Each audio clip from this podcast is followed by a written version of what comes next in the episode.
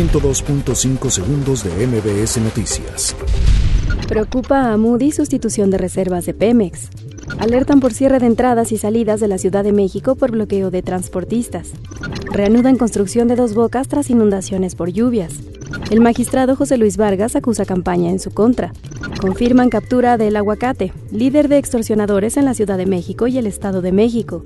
Siguen acciones contundentes contra la Unión Tepito. Más de 15 millones de personas no ganan lo suficiente en México. Iztapalapa prepara app para mejorar reparto de agua por pipas. En México hay más de 11.000 desplazados por violencia en 2018. Incendios en Baja California consumen 10.000 hectáreas. 102.5 segundos de MBS Noticias.